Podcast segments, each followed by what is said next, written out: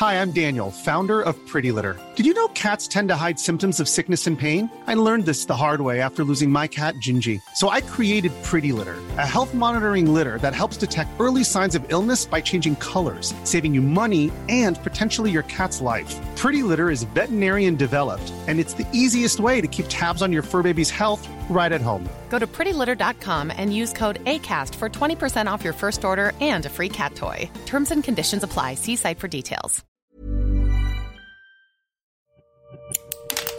Así como suena, presenta La Chora Interminable.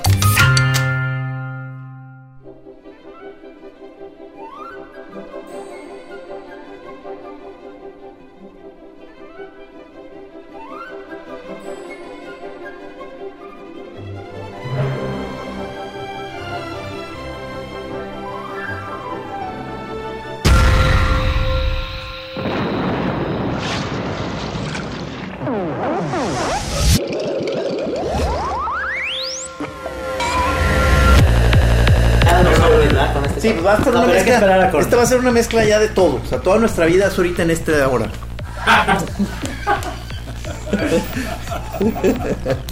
Sí, porque también este Rudy tiene cosas que decir. o sea, Rudy está decepcionado de la música actualmente. O sea, ¿sabías eso? Pero ¿cómo? Es un desengañado. Bueno, Es un, es un desengañado. no decepcionado, pero ya no hay compulsión. Ya no hay razón de vivir. No, ya no hay compulsión ni obsesión. Ya. O sea, escéptico de las nuevas propuestas que dice que les que no, que no les siente como el alma o el espíritu rebelde o la originalidad. No sé si ya está actuando un viejito dentro de él. Es un viejito. Música la de mis tiempos. pues que se ve el micrófono, ¿va? No, claro que se, va a ver, se, se van a ver micrófonos, se, va- se van a se van a ver este cla- Sin pena, sin pena se van a ver. Se van a ver este todos los props, digamos, este todo se va a ir notando eh, todo el apoyo de cosas artificiales. Ahora también podría Se, ser se va a ver la, la profunda necesidad que tiene la chora del de, de- de- de la muleta, de la muletilla y del muletón. Oigan, el otro día me sentí muy mal ahorita que estoy haciendo la música. Porque aquí vimos una película que se nos hizo muy buena. O sea, dije, qué interesante está esto. Y al otro día, así como sin razón, decía: Las peores películas de los mejores directores. No, no mames. Y era, e- una era esa. ¿Cuál de era? nueva- de la nueva del, de Entre Copas, de este Alexander Payne.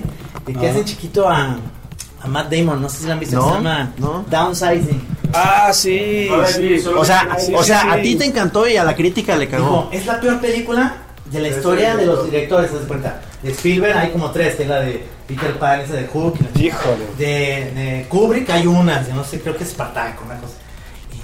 De Alexander Payne, este, y acabamos de ver y decimos, qué buena película, ¿por qué no la pasaron en ningún lado? ¿Sabes qué? Me da mucho gusto que te haya pasado eso porque me humillaron a mí ustedes. Todavía no, no se los perdono. Cuando a mí me gustó mucho la de, ¿cómo se llama? La de los locos, este, Woody Harrelson y Ah, sí, Juliette sí. Lewis. ¿Cómo Sí, llama se llama Natural Bone Killers. Y a mí me fascinó, incluso lo llevé a él, a ver, llevé a varias gente promoviéndolo y se me acusó de ser un chafa. E incluso, bueno, tuve el honor de que me dijera pendejo Memo del Toro.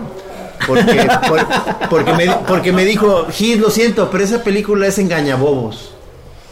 ¿Cómo ves, cabrón? Oliver Stone. Eso no se vale. Oliver Stone, y yo sigo Stone. pensando que es buena.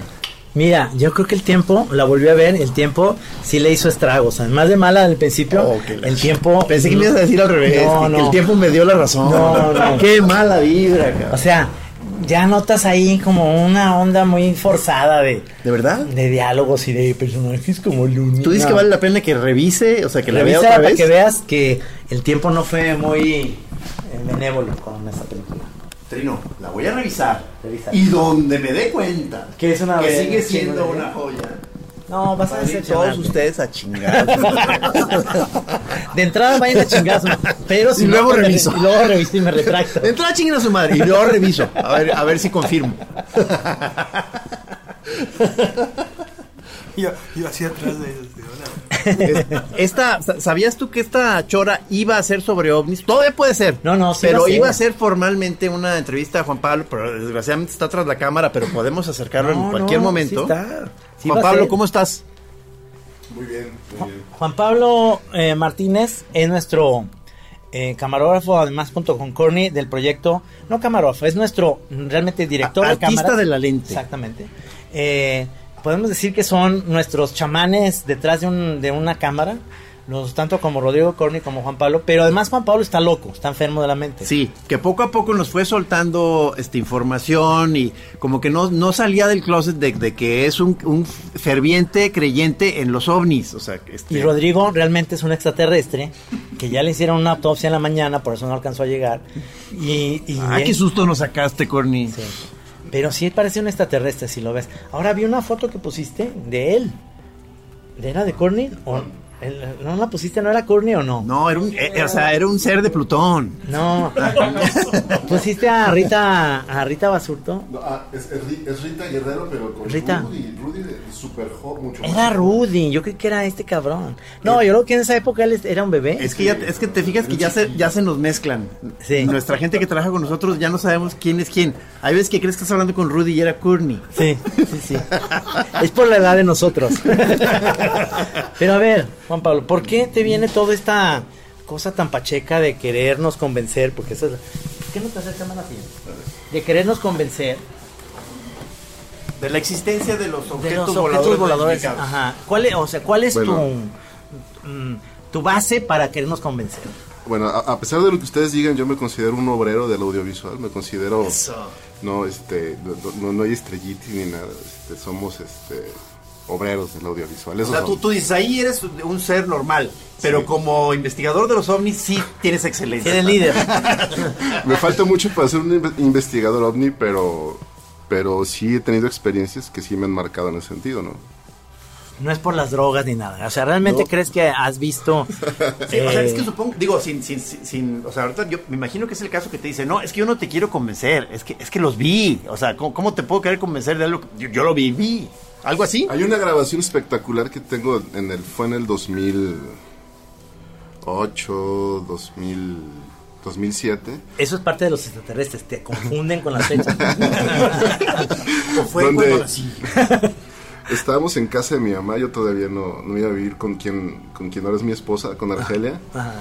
Y ella salió a fumarse un cigarro al patio, entonces me dice, oye, ven, tienes que venir. Y yo, bueno, dije que se me hizo raro, así como tienes que venir. Salgo al patio. ¿Era un cigarro normal? Sí, era un cigarro normal, era un cigarro normal. Sí, hay que empezar. Tienes que probar esto. era, un, ci- era un cigarro normal. Y, y me dice, voltea hacia allá. Entonces vimos seis esferas este, de me- metálicas, de las cuales estaban saliendo muchísimas naves diminutas.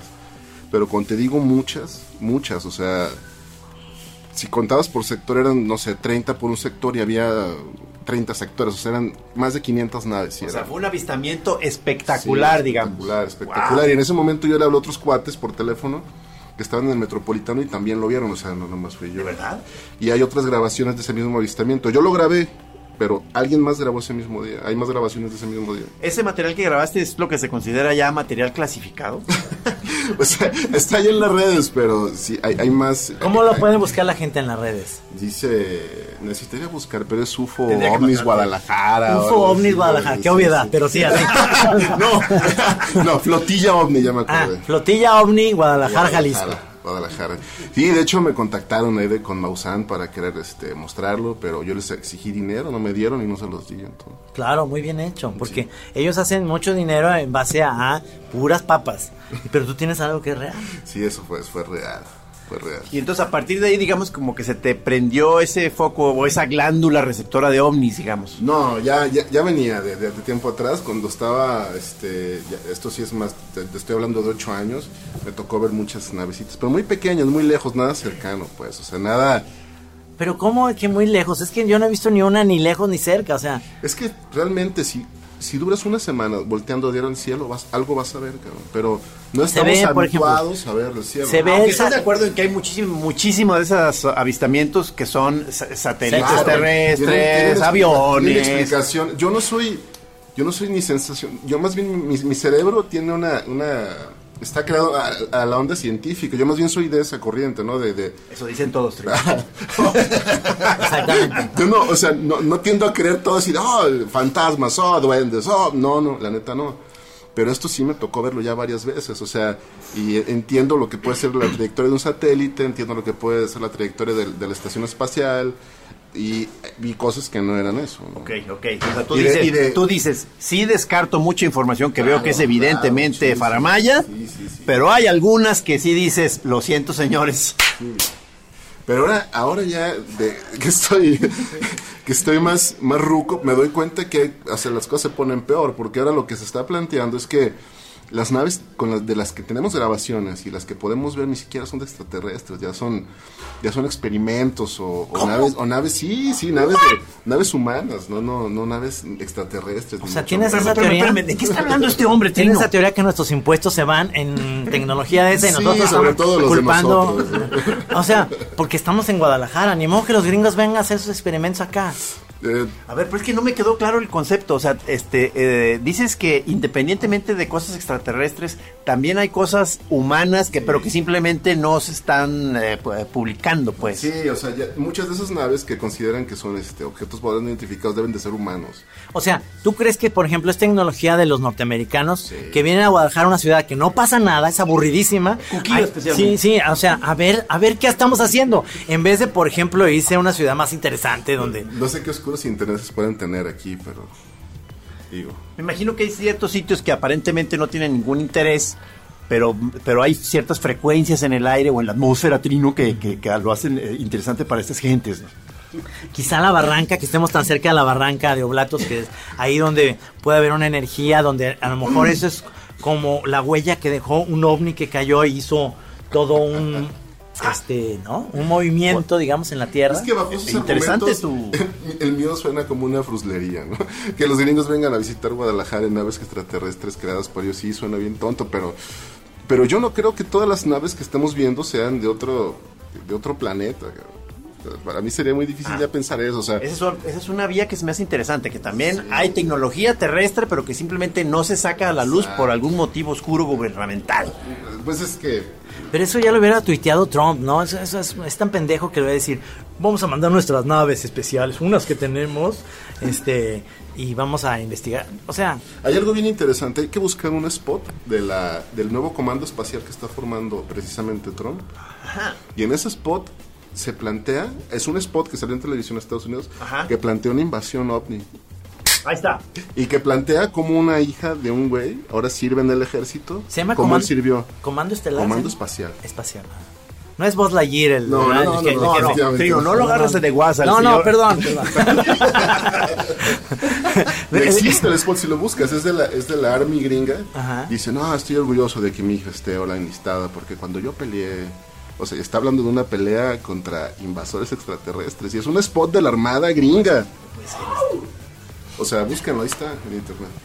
¿Te fijaste que cuando, cuando le, le- le dimos pie a que se soltara más a Juan Pablo, como que sí se, se empezó a entusiasmar y nos empezó ya a saturar la bandeja de información? Sí, sí. Que no- nos mandó unos, bueno, a ti- mandó un video que tú, Un video. tú prometiste verlo, dijiste que habías visto una parte, Vi una y, parte. y luego nos mandó unas imágenes como de unos exvotos, que son esas imágenes de agradecer milagros, diciendo, diciendo que daban gracias por... Gracias, Virgen de Zapopo, porque no me llevaron los extraterrestres y cosas Sí.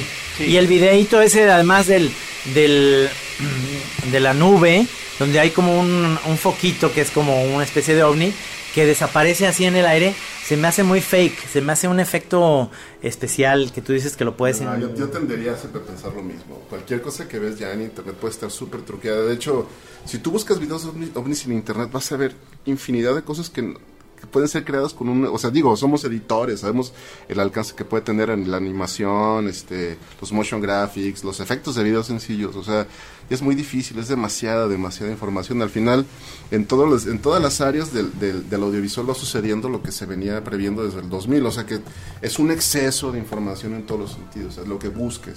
Si buscas cosas de fútbol vas a hallar un exceso de información, la cual el 90% va a tender a ser falsa.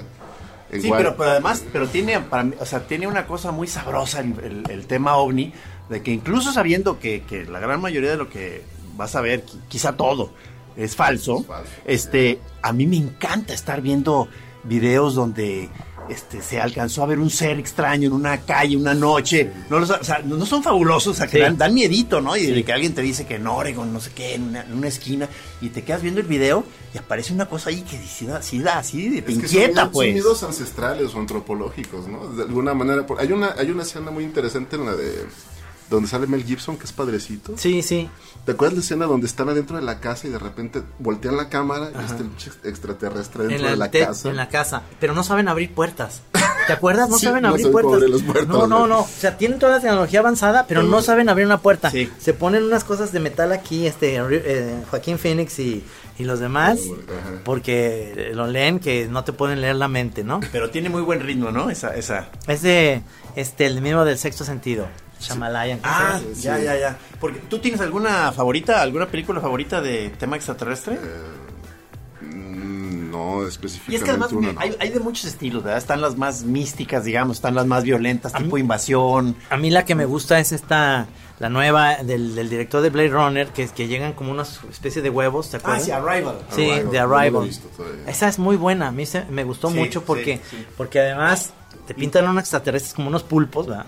Y, aparte- y yo como molusco, ¿cómo Sí. crees que viví eso, brother? sí, O sea, sí, sí. Mis hermanos de otros... sentiste hermanado, No, ¿no? no, y, a- y ahí la interpretación del lenguaje de los, de los está extraterrestres, muy chido. sí. Sale esta muchacha muy, muy guapa que sale en, eh, Sharp Objects. Esta, Amy Adams. Amy Adams, muy bien.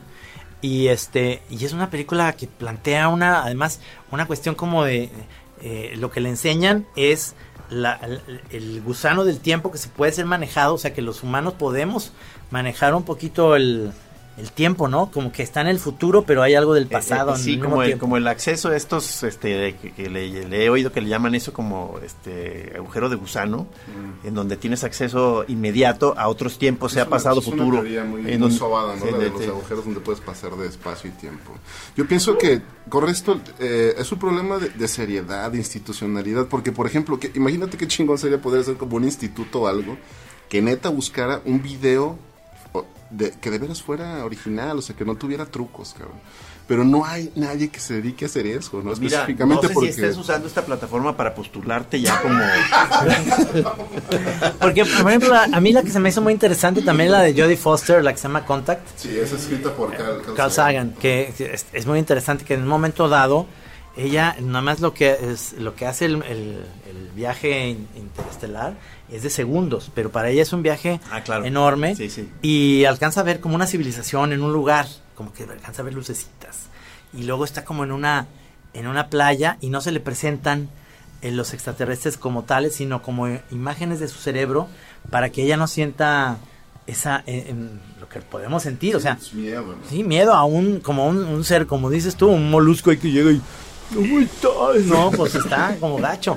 Y, y luego que finalmente yo pienso es que en la, en la vida de, de nuestro planeta ya hubo una, una conquista. O sea, yo me imagino cuando llegó Cristóbal Colón, los españoles, a América y que los indígenas vieron esta tecnología que llegaban con barcos y, y todo eso, era una especie de conquista, invasión extraterrestre, ¿no? Ya lo Extra- dijo Stephen Hawking que no nos iría bien. O sea, si eso sucediera no nos iría bien. Entonces hay que pensar muy bien el día que recibimos una comunicación por medio de la, del SETI, pues, la organización esta que está viendo las señales este, de radio este, cósmicas, que no nos- hay que pensar bien la respuesta. O si nos conviene contestarlo, ¿no? Porque De esto están hablando, mira. en las... ¿Te fijas Porque cómo empiezan a llegar la- llamadas como de ninguna parte? O sea, es- es- son fenómenos. Imagínate qué, qué les vas a responder y si re- realmente vienen, qué intenciones tengan. O, o realmente pues somos como una, una- Somos tan microscópicos para el universo que pues ni siquiera les importamos, ¿no? Pueden venir a hacer turismo, yo qué sé. ¿Viste una fotografía que sacaron como de hasta ahorita de lo que se conoce del universo, que es que es El como universo que es como un óvalo, ¿no? es un óvalo, sí, sí, que, que, que al final resulta que, que sí es finito, pues, de alguna manera. Pero, pero lo impresionante en ese sentido, como decía Carl Sagan, es cómo es posible que la vida se dio nada más en este, en esta parte y en una galaxia, porque hay miles, este, y hay miles de soles. Entonces, ¿cómo puede ser otra especie o otra manera en, en evolucionar que no sean así como nosotros, así como con cabeza y brazos? El cálculo es que en nuestra galaxia sean de dos a seis civilizaciones inteligentes. De dos a seis. De 2 a 6. Ajá. ¿Hay lo menos? Sí. Hay gente, hay gente que cree nomás en dos de esas seis. eh, Juan Pablo cree en las seis. En las 6. En las 6. Este, me imagino que tú estás eh, aliado con to- todas esas teorías que dicen que las pirámides de Egipto fueron hechas con ayuda extraterrestre. O no necesariamente. No, no Ok, necesariamente. Ok. Pero eso es muy loco porque ¿cómo es que la misma teoría de las pirámides se dieron tanto en Egipto como en, en, en toda América y Sudamérica sobre todo y la perfección en ese sentido de eso eso ya lo traemos en el A- en el ADN o, o qué Yo, yo más bien ahí buscaría respuestas de, de parte de este ¿Antropólogos? sí de la antropología del discípulo de Freud se me fue de pronto Jung de Jung sí ya ya hay un hay un es el arquetipo no todos los por ejemplo cuando agarras lo primero que sueles dibujar siempre son este espirales o sea, son cosas como universales, ¿no? Yo pienso que va por lo mismo. La construcción de estructuras también tiene esa misma naturaleza, ¿no? Eh, dentro de la, digamos, de la cultura de los que son aficionados al tema, un clásico es, son las abducciones, ¿no? Sí. ¿Tú cómo te llevas con ese tema de gente que es de pronto secuestrada esa por parte los... es la que se me hace mucho más dudable. Esa es la parte que más yo, yo más dudaría, pero ha de ser algo terrible, cabrón. Bueno. Ah, Sí, no eres, no eres, tú. es que muchos, mucha de la gente esta eh, tienes un- un- muchas veces un anhelo secreto de ya ser abducida. O sea, yo pensé que Juan Pablo era, Yo no era estoy de eso, no, a mí Ah. me daría mucho miedo. porque luego te hacen cosas por el culo Sí, Sí, No, conocimiento le llaman. conocimiento digo aquí también aquí también en la tierra hay mucha gente así no pero pues en general Que tienen es acceso a información clasificada de esa manera. Es que es, es la manera en que ellos obtienen la información. Yo algo de abducciones, ¿eh? sí sabes algo de opciones a ver mi querido Yo pensé que andaban abduciendo a Courtney hace rato. Sí. o, sea, o sea, teníamos junta de trabajo. sí Y a Juan Pablo, que siempre está en contacto con él permanente, o sea, con el teléfono rojo, perdió contacto con Courtney Sí, durante un lapso de unas cuatro o cinco horas. que fue abducido todo, todo el mundo, inmediatamente la primera teoría fue, fue abducido. Sí, porque él tiene estática esas cuatro horas, ¿verdad? Él en su, en su cerebro tiene estática. A ver, a ver tu teoría. Escritor inglés que se llama Graham Hancock, que tiene un libro que se llama Supernatural, que es sobre plantas de poder y, y, cham- y neochamanismo. Y él compara muchas este, culturas y las visiones que tienen sus chamanes y dice que, que la visión de la abducción es muy similar o a sentir que te atraviesan con cuchillos o que te desmembran cuando sueñas esas ese tipo de cosas vio que muchas culturas se repetía esa visión entre los chamanes de las tribus y una era el que sentir como que te lleva una nave o unos seres extraños y te analizan, ¿no? Este, al final yo creo que más que, que efectivamente sucedan esas cosas, son como visiones, nada más. Como una, como una visión arquetípica de Exacto. una especie de rapto Ajá, mental. y entonces eso es lo que cree la persona que se lo llevaron, uno- pero son como tip- un poco de despertar de su conciencia o un lapsus que tienen, es como el que yo tuve hace rato, o por consumir ciertas sustancias, ¿no? Este también, plantas de poder. Yo más bien creo en las plantas de poder. Yo fui a Wirikuta hace poco y vi muchísimas naves, pero porque andaba bien peyoto. Es lo que te iba, te iba a sea, comentar, que hacen en ese sentido muy buena, muy buen dúo estos dos maestros, los camichines, porque Juan Pablo es experto en el ovni, en el- como, como dato duro, y Courtney es, es un experto en sustancias psicoactivas. Entonces Claro. yo, según yo, en la unión de estos dos personajes da un, da una, un alucine muy completo. Porque finalmente, finalmente si, si te echaste esos peyotes ahí, ¿fuiste a Real de 14? Ah, fui al Real de 14 y luego bajé a Wadley. Este, ah, y me, me interné en el desierto, este, como unos 8 kilómetros adentro de las Margaritas. Claro. Porque es muy fácil en esa zona confundir pues esas naves con ETNs, ¿no? O sea, realmente son camiones que están pasando. Pero como estás hasta el queque, dices, qué loca está eso. Mira, ahí va una película, incluso llevan una película de Schwarzenegger. No, bueno, si no me equivoco, el nuestro mismo acá, Rudy, nuestro productor, o sea, me ha platicado de unas lucecitas. ¿Sí o no, Rudy? O sea, que tú, tú me platicaste de que se veían unas lucecitas haciendo extrañas figuras a una distancia muy cercana de donde ellos estaban acampando, también en el desierto comiendo peyote, este, haciendo formas extrañas. ¿Sí o no, Rudy? Hay unas pelotitas que son como de como el tamaño de una de básquetbol y estas andan en pares y están como retroiluminadas, son las softone, o sea, no son fulgurantes, pero andan ahí ¿En jugando. dónde? ¿Pero en dónde? En el desierto de Real. Sí, se aparecen a cada rato, a cada rato y no nada más a mí, a varias personas que, Que habían, que habían consumido peyote. De hecho, Sí. O sea, de hecho, esa es la parte en la que... no, no, no, y No, lo pero qué o sea, interesante, como, como visión arquetípica, esas, esas bolas de, de luminosidad soft tone, como lo Soft dice. sound. Pero, pero, pero no, no, no. La, la voladera es durante el día. Es Oh, durante oh. el día. Y en la noche ya no estás, ya no estás volando, o sea, ya estás totalmente aterrizado. Y es cuando ocurren estas cosas. Y es, es- esas dos como pelotas hacen como ciertos movimientos como eh, muy parecidos, son irregulares. Sí, No, están como en parecito, está- están haciendo estas maniobras muy coordinadamente, Ajá. este, pero parece que siempre domina una, siempre es la que está como diciendo para dónde ir. es Como- la, y es están la- como- es la que la mujer, ¿no? Es, la líder, la, la- la- la señora luminosa soft tone. Este, no, no, o sea, qué, qué increíble, ¿no? Como unas, como unas maniobras de unos seres lumínicos, esféricos, A, a- a disposición, digamos, o ante la atención Pero de los esté- peyoteros. Pero estés puesto o no estés puesto. Ahí se aparece. Eso está, eso está bueno, eso está bueno. interesante, eso está interesante. Es que realmente tenemos un país, o sea, México tiene eh, muchas zonas geográficas que se prestan mucho a eso. Por, por ejemplo, me dicen que Tapalpa hay una posibilidad muy alta de ver ciertas este, lucecitas también en la noche pachecas, ¿no? Tepoztlán. Tepoztlán es otro. No, bueno, ya lo habíamos mencionado en algunas choras, este, la teoría de que bajo la superficie del lago de Chapala, Hay, hay una estación interplanetaria. ¿Te, te acuerdas que nos decía el Raulito Aceves? Sí, sí, es sí. que había leído estas informaciones. Te pido que corrobores esta información. Ya, ya hemos, ya hemos andado en la, en la lancha y todo eso, pero nomás salen este charales muy contaminados, pero nunca. no, no, no, profundiza. Yo tengo un cuate que, que tiene una casa en Joco y dice que sí le ha tocado ver naves entrando y salir del lago. ¿eh? Ahí está, ahí está, Naves ahí está. entrando y Te dije, Sí, te sí, dije. sí, sí. ¿Cómo que naves? Así como los Thunderbirds que salen así del debate. Sí, Y así sin se- hacer ruido. Se abre así el ave. No, bueno, Sin hacer ruido, luces señor. que entran y salen del lago, punto. Así. ¿Ah, sí? Y en Joco también hay mucha mota, ¿eh? O sea, les digo, eso lo sé. Están minando bromuro. creo. Sí, sí, hay, Están hay mota y casas de seguridad. pero, pero ciertamente eh, eh, tenemos un país, eh, tanto esa foto que nos enseñó nuestro tu amigo eh, socio, además de Sí, Lara. Lara. El Mauricio, que está, por cierto, sigue muy orgulloso de que a ti te haya interesado su foto.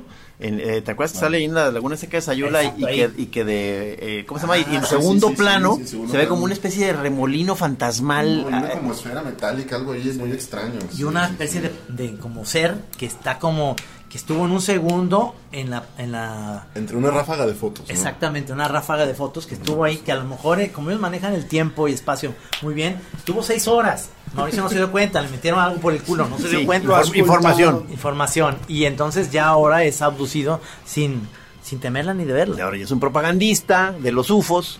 Sí, es eso. eh, digo, por ejemplo, Maussan, que me hizo el prólogo de, de la, de mi libro de las crónicas marcianas, eh, realmente me doy cuenta que sí tiene sentido el humor, sí creen los ovnis, por supuesto, pero, pero en parte Maussan tiene un- una muy buena manera de, de hacerlo teatral, de hacerlo muy, muy padre, pero que lo hace, eh, eso lo hace que todo lo vayamos a ver de alguna manera para, para querer creer en algo como un cuento infantil. Porque lo hace muy bien, Es pero no le crees. Es un personaje, el que él ya creó a estas alturas, pues es un personaje, ¿no? No es, no es ya, ya no es tan serio, pues. Pero digamos que es nuestra punta de lanza, ¿no? A nivel México de, de- de- de la investigación, digo, qué poca seriedad, ¿no? Pero es lo que tenemos. Y, y ya mucha gente que tiene una foto rara, tiene una experiencia curiosa, to- ya todos saben que al que hay que dirigirse es, a- es a Maussan. Sí. Entonces por eso aquí Juan Pablo está como ahorita medio dando a entender que él ya puede ser otro otro foco, No. otro, otra- otro receptor de estas informaciones, por si alguien está interesado.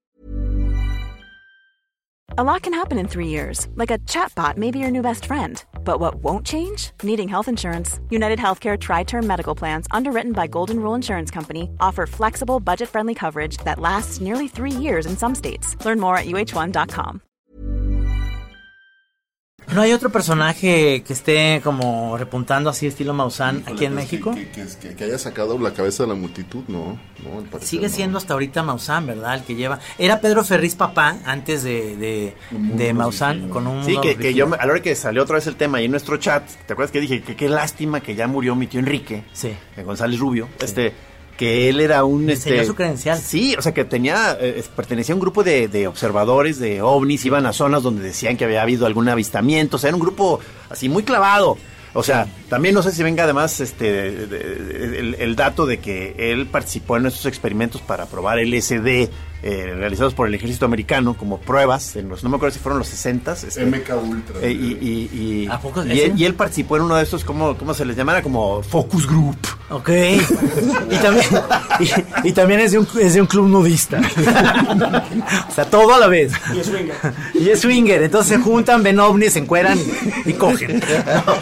No, no, pero en realidad, en realidad, este, tu, tu tío me caía muy bien porque él, él decía, si vamos a hablar en serio, o sea, ya se sentaba y decía, nada de burlarse. Entonces No, no, no. empezaba como con un speech, además me enseñó la credencial, que tenía su número de folio, era de los iniciadores, y, y era la credencial que decía, soy eh, oficialmente del Club Observadores de OVNIs, Sí, hace, que, que no sé si te, que no has fijado que muchos como para, para que sientas como autoridad racional, todo el mundo, muchos, cuando menos muchos observadores, te, te apre- se apresuran a, a- a decirte que son ateos. Ajá. O sea, como para, como para que te des cuenta que es gente escéptica. Dice, no, no, no, oye, oye, te- primero te voy a decir una cosa, soy ateo, ¿eh?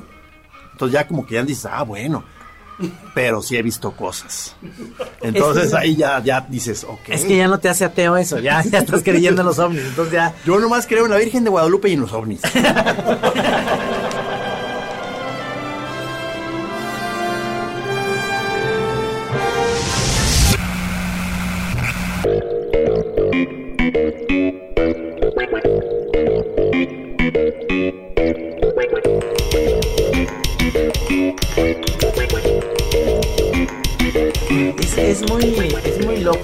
legión de, de- de gente en la cual tú estás eh, ya perteneces, digamos, que sí lo defiende a capa y espada. Yo a mí me encantaría tener una experiencia ovni, de alguna manera, no sé, siempre estoy en, en Chapala viendo el cielo porque el cielo se- sí se alcanza a ver estrellado.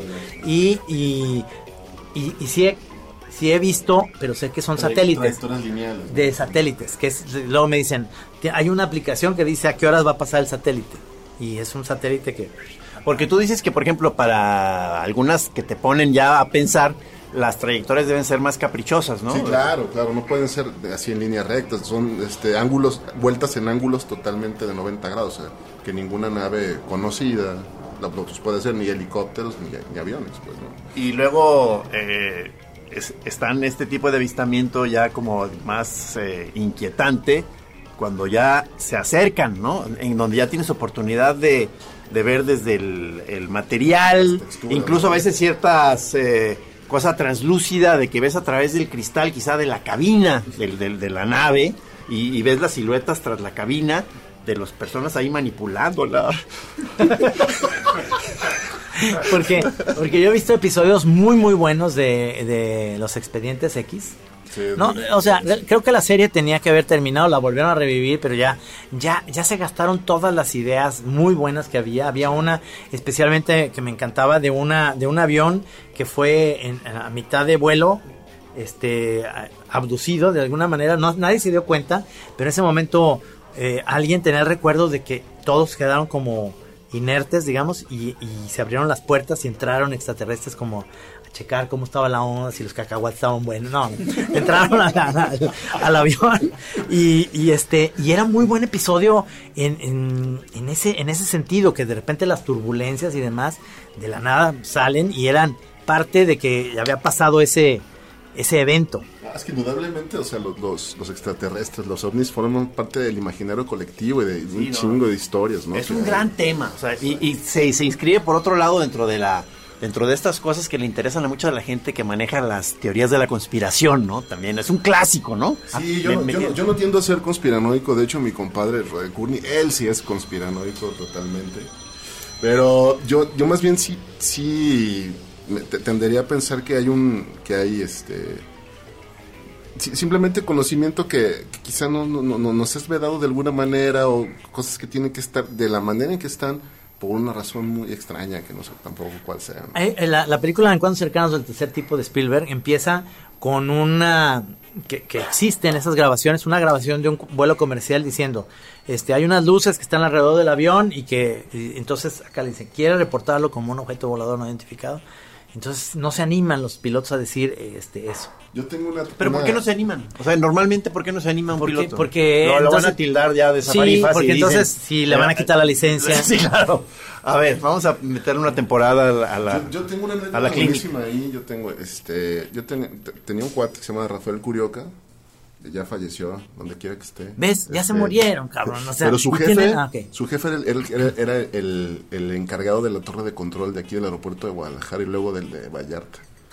Entonces él nos platicaba que eso era, no era de, do- de un día o dos, era todos los días. O sea, que los, que los, que los pilotos reportaban encuentros, o sea, veían naves, naves que los seguían, ¿no? y a veces aparecen en radar, o sea, no, no, también hay veces que sí aparecen en radar, o sea, que son físicamente detectables, pues, ¿no? Pero no son avionetas del narco esas, no, no. no. No sé, pero, pero sí, también, o sea, existe, eso existe. En la aeronáutica eso lo ven, lo ven con mucho más este, naturalidad que nosotros, ¿no? Digo, y de- ellos lo definen como un objeto volador no identificado, punto, ¿no? Y hasta ahí llega el asunto. O sea, sí, sí debe ser este increíble ser piloto de un avión y, y ver que se, se te empareja un objeto volador Sí. con todas las de ser uh, una nave, ¿no? O sea, ¿no? ¿Qué te empieza a decir? Oríllese a la orilla. Entonces yo me imagino que empiezas ahí a, a- a dar curvas ahí extrañas, ¿no? Sí, ¿no? Ahora, esta teoría del- de los lugares, como decíamos en México, pero también en el mar, que está el Triángulo de las Bermudas, lugares que son eh, electromagnéticos, que además pierdes toda la... eh, hay una función de tu barco y de tu avión y de todo eso, que pierdes eh, energía porque hay un centro de, de magnetismo. Y donde siempre cuando pasas por ahí se tiene que dar esta famosa línea de películas de ciencia ficción de voltea un personaje con el otro y qué extraño. Mi reloj también se detuvo. Ahí, ahí es lo que me gusta más que, que se quitan el casco cuando llegan a un planeta y dice, lo que me temía, se puede respirar en el planeta. Sí, ya, o sea, ya son clichés, ¿no? De, de- de la ciencia ficción totalmente. Me gustaría que me, eh, me hicieras más, este, o hicieras más completa esta recopilación que nos empezaste a mostrar de exvotos, o este, de, con, ese tema. Una serie. ¿eh? O sea, imagínate que tú llegues ahí a, a, a- a Zapopan, a, a- a la Virgen de Zapopan, y veas un- una serie de exvotos ahí de señoras agradeciendo que no se las llevaron los ovnis. Luego los, unos cuatro extraterrestres comiendo en una mesa y la señora con las manos en la boca diciendo gracias, Virgen, porque no me hicieron nada. Y, o sea, está muy pacheco eso. Esa, esa es una gran vertiente del tema, ¿no? Sí. Este, Los ponen verdecitos. Ah, grises, grises. Sí. Ese, ese, este, son grises. A, a mí me Yo gusta... digo que eran sus tíos de, O sea, de porque- Mérida. ¿no? Y, y tam- también, también otra, otra ramificación del tema que me encanta es la de que ya están viviendo entre nosotros Esa es, y esa. nada más algunos los puedes detectar con algún tipo de a- a- a- tecnología, Sí, como, lentes. como la película de Carpenter que se llama They Live, ¿no? Que si te pones unos lentes les ves las caras como si fueran como unos esqueletos. De hecho, les queremos decir algo, Curni y yo. Tenemos algo que pensamos. de usted- creo que ustedes son reptilianos. Eso creemos del Yo realmente. Más bien, Molusco. Más bien Hit, ¿no? Cefaloide. Sí, porque yo sí, a mí sí me encantaría como que sí me confundieran con extraterrestre, pero a lo más que llegan es decirme ranchero de Atoto. Es lo máximo. Yo sí te veo como un bisonte del espacio. hay, hay, hay como eh, estas ciertas teorías también que me parecen muy interesantes en las cuales tú, no sé si les ha pasado a ustedes, pero son como esos sueños de pachecos más, más de chavo que dices, ¿qué se me hace que es- yo soy un experimento extraterrestre y todos ustedes son extraterrestres? Nada más que es como la película de Jim Carrey, que todo mundo tiene ya un guion. Entonces dicen, no, pues ahorita va a chocar al rato y entonces eh, después y va a ser su primera o sea, como que puñeta. todo es un tinglado y, y, y todos, y digamos, y todo está puesto para que tú tengas algún tipo de experiencia. Sí. Y de pronto hay un momento de revelación en que dices, ¿soy un experimento? Sí. ¿A eso te refieres? Sí. No, pues sí. Físicamente, de alguna muy bueno. manera, así así parece, ¿no? O sea, si lo ves de alguna manera, parece que todo está armado para ti. Desde tu percepción. ¿no? Sí, porque te digo esta cosa tan pacheca que hablábamos al principio del programa, que no sé si se grabó, de que estaba viendo una película, que dije, qué buena es la película. Y al otro día, lo primero que abro en internet dice, las peores películas de estos directores, y es la que yo había dicho que era buena. Sí, sí. Entonces digo, esa casualidad, ¿qué pedo? O sea, no es como, a veces dices, esto es como un mal guion de una película chafa, que dices, oye, está como muy obvio. O sea, si acaba de pasar eso, ¿por qué me No, están digo, poniendo ¿qué, esto? qué te parece esto de que, de- viste que acabo de hacer un libro sobre Arreola, Sí. este, con Fernando Rivera Calderón, este, X, empezamos a ir a presentar a algunos lugares, y de pronto en el último lugar, en Panamá, o sea, en la embajada, a la hora que lo iba, lo iba a presentar, como se celebran los 100 años de nacimiento, en ese momento me doy cuenta de que nací el mismo día que ve- no, 21 de septiembre, cabrón. No mames. O sea, son cosas muy bellas, que lo cual confirma todo lo que se ha estado diciendo aquí. No mames, cabrón. Fíjate. creo eso, ¿eh? Sí, porque yo también decía eso de Robert Plant. ¿Qué pedo que este.? Y es el mismo día que yo, brother. Ay, sí. Nomás voy a tomar un puntito que ustedes dijeron hace rato que está bien interesante. Ver una película años después. Es bien cabrón cuando sí decepciona. A mí me pasó con Natural Born Killers, precisamente, que ya la vi muy plástica. No me digas eso. Sí. Este, Sí, es como efectista. A mí me gustó mucho en su tiempo, pero si ahorita la veo, sí se me hace así muy como. Pero- o sea, Ay, mira, la- digo, yo, como te dije hace rato, la voy a ver. Sí. Tú me dijiste que si la vuelvo a ver, me voy a dar cuenta de muchos huecos De- y muchas sí. tonterías en su hechura. Y sobre todo. Pero en yo las quiero pensar que va a resistir este esta revisión que voy a hacer de ella. Y voy a confirmar que todos ustedes son una bola de se resume en que Juliette Lewis se veía como sexy en ese momento, ahorita la ves y se ve como muy tonta. Es una señora cantando rock ahorita, punk. Pero, pero eh, más bien, yo más bien la, veo la película como, como este, totalmente efectista, como si estuvieras viendo un videoclip de MTV, pero, pero con malos. Pero no, pero no es muy buena la idea. La idea es muy buena, pero O sea- plásticamente, es- o sea, el- el- yo no sé si ya te quedas como con esta idea de que viste mucho MTV y dices, ah, pues es un video de los Cars con un video de, de, de, mm, ¿no? De todos los que luego hicieron cosas. Yo insisto que una de las grandes ahí secuencias es eh, este con, eh, con risas como de comedia. Eso está muy bueno. Una parte súper bueno. súper horrenda, así de fea. Ajá. Pero, pero intercaladas ri- risas grabadas. O sea, y le da un toque verdaderamente ácido. Es una historia de amor limítrofe. Eso, eso, es llevado a un extremo totalmente. No, es que lo que tiene Oliver Stone, digo, hay que, eh, de verdad, hay películas que yo de él las admiro muchísimo, aburridísimas, pero, pero cuando las vuelves a ver dices, está interesante toda la de John F. Kennedy, que es muy detallada acerca de cómo, y ahí está Kevin Costner, entonces te quiere mantener y luego hay momentos en los que te da, te da un bajón porque está de hueva. Tiene cosas muy buenas, igual en esa tiene esa escena que es Bueno, qué bueno me- que mencionas. Hay gente que dice que a John F. Kennedy lo mató un extraterrestre. O sea, que, o sea, que hay todo ahí. se- se- Lee Harry Oswald era extraterrestre. Y este, es, es que todos ese tipo de cosas, de teorías, me encantaría también entrevistar un día a Diego Urrutia, que, que, él, Claro. que tiene esa idea entre extraterrestre y teoría de la conspiración. Como, como ya, como se- em- empezó a darse el- eh, esta... eh, eh, o sea, se empezó a saber que muchos de las gentes que los extraterrestres contactan eran viejos leñadores ahí de bosques abandonados, este, ahí en Estados Unidos.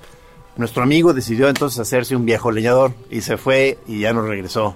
Es que pareciera Vive. que, que la, la tendencia de, de la posmodernidad es dudar absolutamente de todo y ne- neoteorizar absolutamente de todo, ¿no? Entonces, y ahora la Tierra es plana, de nuevo. No o sea, mames, bueno, o eso sea, sí. se está planteando eso se- y se está planteando lo- la- el alunizaje fue falso, ¿Viste ese, todo. viste ese anuncio que puse que, que es muy chistoso? Es verdad, pues, de los del lo- el grupo que, que plantea en la Tierra. Around the globe. Dice, tenemos, tenemos sucursales around the globe. Entonces, ¿cómo? Sí, sí, son los... Son, son, son los tierraplanistas y dice, pero tenemos sucursales alrededor del globo para que usted pueda inscribirse. Es, es como un absurdo, pero a lo que voy es... eh, ahora viene una nueva película eh, con, con Ryan Gosling sobre, sobre Armstrong, que se llama El hombre en la luna, que la dirige el mismo de, de La La Land. Y es, es como Neil Armstrong, Aldrin y, Collins llegaron, digamos, a, la luna por primera vez. Y entonces todo el mundo dice, pues claro, están usando la misma técnica de que usaron la NASA para hacernos creer que llegaron a la luna, porque nunca hemos llegado a la luna. Eso es un hecho. El, el, eh, ya dijimos a nuestro nuestro amigo Diego, este que es observador de ovnis. Y, y Toño, el cineasta, también hermano de Diego, Sí. él es de los que ha, ha- ha sido, apoya mucho la teoría de la, del alunizaje falso, ¿verdad? Sí, de que todo eso es muy fácil hacerlo en un estudio. Hay un documental falso que se llama que es del alunizaje también que habla cómo Stanley Kubrick grabó todo el alunizaje ¿no? y que a cambio de eso le, eh, le- le- le dieron el, el lente este que se llama un planar para filmar la de Barry Lyndon a la luz de las velas. Está, está, está pacheca, o sea, pero está, está Los curioso. extraterrestres le dieron el lente a Kubrick. Sí, sí. le proveyeron las velas, nomás que no le dieron el guion porque está de huevo la película. No, no es cierto, hay mucha gente que le gusta, a mí me dio mucha flojera esa película. Hay gente que dice, por ejemplo, que no, hasta ahorita todavía no, no, no, no sale la, la Chora TV porque está encriptada en un sistema que usa el mismo lenguaje que se usaba en el antiguo Egipto y que no se ha La desencriptado. chora ya está, pero está en un gusano de tiempo. Está en un gusano de tiempo. O sea, la gente ya la vio, pero no se ha dado cuenta. Pero lo van a ver ahora que salga, va a ser todo un, Sí. un hito en la comunicación mexicana. Exactamente. Eso es, eso es lo, lo fantástico de todas estas teorías de los extraterrestres. A mí me gustaba mucho ver Perdidos en el Espacio, que para mí era este, alucinante que eh, la nave Júpiter 2 se pierde en el espacio con una familia. Es decir, nada más va extraño, el doctor Smith, que se ve que no le gustan las muchachas, y, Y el robot. el robot y Don, que era este es- no es no es Robinson, el, el- el Don West, el mayor Don West es digamos el que se va a tirar a Penny y a Judy. Pero para la mamá pues tiene al, al señor Robinson y, y Will qué va a hacer, o sea, a poco con el doctor Smith como si fuera este una especie de doctor este O con el robot. o con el robot, o sea, y entonces salen unos extraterrestres que de repente, o sea, ya había unos episodios que eran este verduras. O sea, era una zanahoria y luego un apio. O sea, ya, ya decías, híjole, se les acabaron las ideas tan barato que ya iban a un planeta donde todos son verduras. Pero dices que es de tus primeros recuerdos inquietantes, una, una como Una hada o qué era. Una, una hada que volaba, que venía de la bruma verde. o así sea, decía. la veías como afuera de la nave. Sí, y le cantaba al doctor Smith, Doctor Smith. Sigue, sigue, sigue. Les cantaba. "Ah", Y entonces el doctor Smith se ponía su casco y salía con ella como a, a flotar, pero que se la quería llevar. Y entonces este, el, robot decía, he descifrado lo que quiere decir. Ella viene por... Iba nada más por el combustible. O sea, ella se alimentaba del combustible. Son demasiadas informaciones que, que no es tan fácil procesar, Trino. Este, lo que Juan Pablo nos ha traído aquí, tus recuerdos de infancia, la Chora TV. O sea, es, es, es, es material que tenemos que ir acomodando para darle un sentido. Estas, estas ondas se te hacen pachecas lo de los grandes campos este, con este, figuras. Los crop Ah, sí. es otro gran tema. Sí. Wow, pero es que los diseños son espectaculares. O sea, ya no sé quién los haga, si extraterrestres o humanos, pero quien los haga, que, que bellos. Tiene que tener como un concepto desde arriba, y eso es antes de los, Es que de los drones. Técnicamente está complejo hacerlo, o sea, la manera en que se aplasta el trigo y todo, o sea. Yo, yo, yo, lo- en lo personal, yo no creo que sean extraterrestres eso. Yo Pero no. qué bonito espíritu entonces de esta persona que, que decide, o grupos de personas que deciden hacer esto, para no adjudicarse el mérito, Sí. sino hacerlos para que queden como anónimos, es decir, hechos por fuerzas Es como extraterrestres. street- es como street y una cósmico. chamba y lana y meterse ahí con tecnología, no sé qué tipo de tractor para que quede limpia la imagen allí en, la- en el campo, Sí, o el, dibujo. Y ya, y, y haz cuenta que ellos no tuvieron nada que ver. Pero ahí les Claro. va, hay cosas, hay cosas complejas ahí porque hay una nave que es el Voyager que traía un mensaje que hizo Carl Sagan donde venían las proporciones humanas, nuestra cadena de ADN y muchas cosas. Tira del rey chiquito de Trino, dicen. en Y viene, y viene también. Ahorita va a llegar una persona para que la entrevistemos. Este. Y hay un crop circle donde hablan, donde hablan, es una respuesta donde hablan de la proporción de los extraterrestres, la cadena de ADN de los extraterrestres, o sea, como contestando al- a la sonda Voyager. Eso está, está padre. Digo, si es humano, si no es humano, está padre, de cualquier manera. Técnicamente y de contenido está, está padre. ¿no? Ajá. Es que ahí lo, lo difícil, yo lo que creo, bueno, es cómo. Yo me imagino que lo que planteaba Sagan es que son, eh, son inteligentes, son seres que pueden decodificar eso fácil. Pero, por ejemplo, si no has visto The Arrival, eh, eh, contratan a una chava que es experta en, en jeroglíficos y en, digamos, en manera de comunicarse con, que logra de alguna manera este, generar una comunicación con símbolos. Entonces, eh, volviendo a esto que, que, que dices, Carl Sagan, ¿se llevó algunos símbolos en esa nave de, de eso o no? No, más bien era como explicando nuestro tipo de numeración, o sea, los, los- los números que usábamos, nuestras proporciones, nuestra la composición de nuestro ADN, todo así como para que entendieran que- de qué va, ¿no? De qué somos más o menos. Ajá. Acaban de llegar dos extraterrestres ahorita aquí a la nave, a la nave ma- maestra. De difícil manejo y. Y llegaron ahí Fede y Cristóbal. Ya iban para arriba. Eh, es, eso es lo que yo considero, de alguna manera, no sé qué año fue que descubrieron eso en, el, en los campos, pero no era en la época ni que había drones, ni que, o sea, ese gasto oneroso, sí. era un gastazo, como para decir, lo voy a hacer nomás para que crean que hay ovnis. Pues es un gastazo. ¿Qué, Mejor, qué- qué lo gran, hice yo. qué gran espíritu, yo digo, de estos artistas espontáneos que permanecen anónimos. Pero es que hay obras espectaculares, que, ¿no? o sea, hay muy, muy grandes. O sea, sí hay que invertirles tiempo y me imagino que dinero, ¿no? Si es que, o sea, técnicamente están muy bien ya, todo. creo que ya hay becas para hacer ese tipo de, de dibujos en sembradíos. Es esta idea de Spielberg de que se- nos comunicamos con música de ti, di, ti, ti, y como con las manos, porque pues, también eran esos extraterrestres, son los típicos, los peloncitos, como que dicen que así vamos a acabar los seres humanos, ya sin pelo como tú, más alargados, y este, Empiezan a, gen- a generar un código de comunicación en base a, a las manos, sí la vi. la- manos y sonido, y entonces, este, es la manera en que iban, este, de alguna manera haciendo el contacto, Eh, y Richard Dreyfuss se va en la nave, no sé si te acuerdas, se va, se, va con ellos. Y, y ellos regresan a todos los a, a los eh, hay- pilotos del, del- del Triángulo de las Bermudas. Regresan como ahí como a una, una rancherita de allá de Suecia, ¿no? Como una así como todos vestidos con sus trajes. Agentes con, con vestidos de los años 30, 40 se los regresan a la Tierra en ese momento. ¿Aguanta revisarla esa película? O, o- sí. o- o todas- o vamos a ir tomando todas las de nuestro pasado. También tiene sus cositas, yo digo, que, que ya mm, trascienden una cosa de como de hueva. A mí me gustan más eh, como, como estas más de... Como la cosa del otro mundo de, de Carpenter, que es como un ser que se va metiendo y tú no te das cuenta que lo tienes Ah, dentro. Claro, claro, que, que se mimetiza. Exactamente.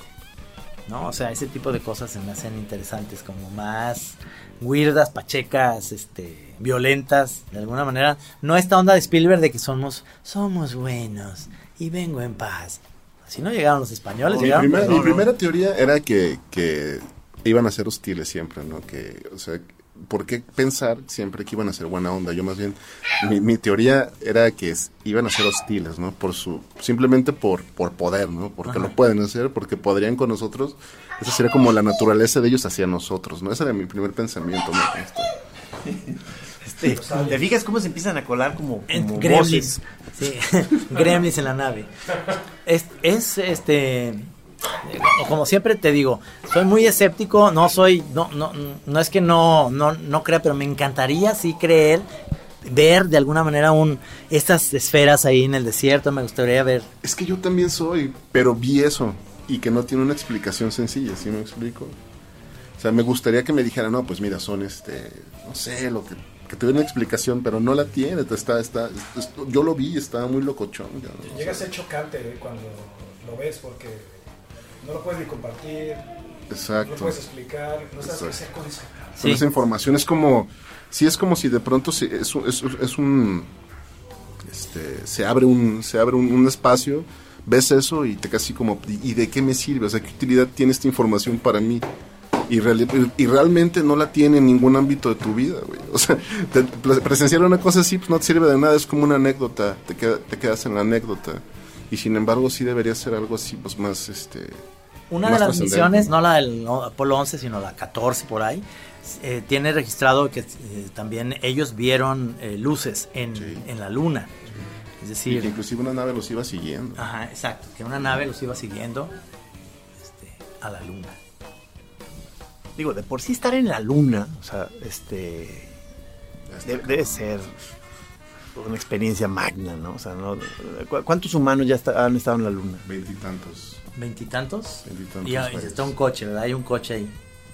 Estacionado. Sí, o sea, un, Ah, de ah, estos- ah, un Ruber, sí. Sí, sí, un, un- un cochecito que se llevó la NASA, que es como si fuera un jeep con unas llantotas, no sé si... Ah, o sea, ya empieza a haber basura.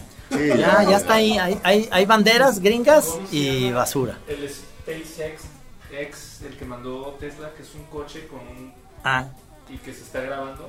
Sí. Falsísimo se ve. Yo por eso sí soy de los de la conspiración, que no hemos ido a la luna, es falsísimo eso. Sí. Pero bueno, no, no voy a hablar de eso. Yo no creo que... No, este programa no es para eso. No, sí. A la luna, la verdad. No, bueno, pues digamos que se, se, se, ab- se abre el tema. Esperamos que si algún eh, chorero estaba manteniendo oculta información de este tipo, Si hay un extraterrestre chorero que nos está escuchando. Uh, eso sería genial. estamos abiertos a recibir información. Aquí Juan Pablo se postula como quizá director de, la estaría padrísimo que llegara un cuate y que dijera, yo soy extraterrestre, quiero estar en la chora. Y denme chance, y entonces que nos empiece a hablar de su, de su mundo y de a qué vienen y qué están haciendo. y Estamos preparados para recibirlo. hacen popó, hacen pipí. Porque conductos. Sí.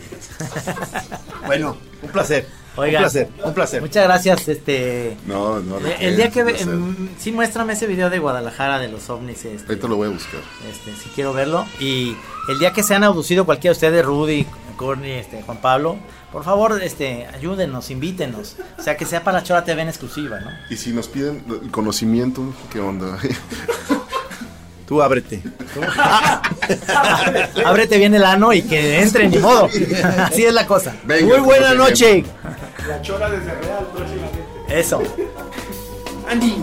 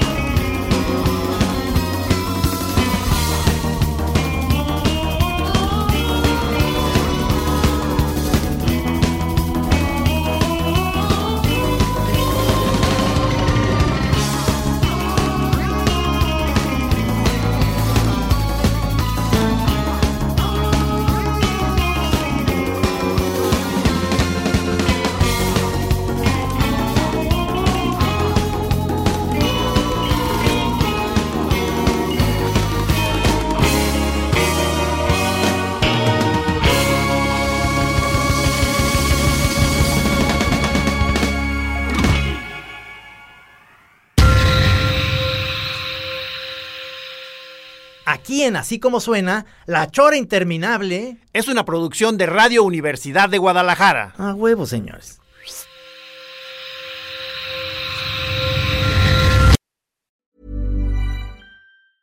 Hi, I'm Daniel, founder of Pretty Litter. Did you know cats tend to hide symptoms of sickness and pain? I learned this the hard way after losing my cat, Gingy. So I created Pretty Litter, a health monitoring litter that helps detect early signs of illness by changing colors, saving you money and potentially your cat's life. Pretty Litter is veterinarian developed, and it's the easiest way to keep tabs on your fur baby's health right at home. Go to prettylitter.com and use code ACAST for 20% off your first order and a free cat toy. Terms and conditions apply. See site for details.